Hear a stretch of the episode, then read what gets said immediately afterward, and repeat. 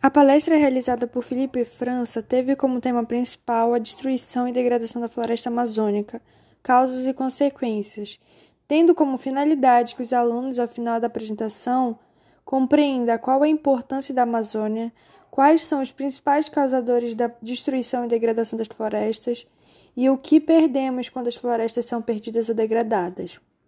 O palestrante começa pontuando que a floresta amazônica tem, tem importância socioecológica, tendo em vista que milhões de pessoas em nove países da América do Sul dependem da floresta para sobreviver.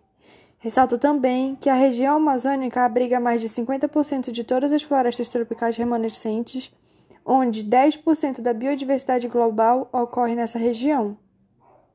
Em seguida, são apresentados os principais causadores da destruição da floresta amazônica, sendo eles mineração e expansão agrícola. Já os principais causadores da degradação florestal são distúrbios atrópicos, exemplo, fragmentação de áreas, exploração madeireira, fogo, caça poluição. Estresses climáticos, sendo eles enchentes, secas, aumento da temperatura causado por desmatamento e mudanças climáticas, e um aumento na duração da estação seca interações entre estressores. Conclui-se então que a perda de biodiversidade em área desmatada é maior que em áreas degradadas.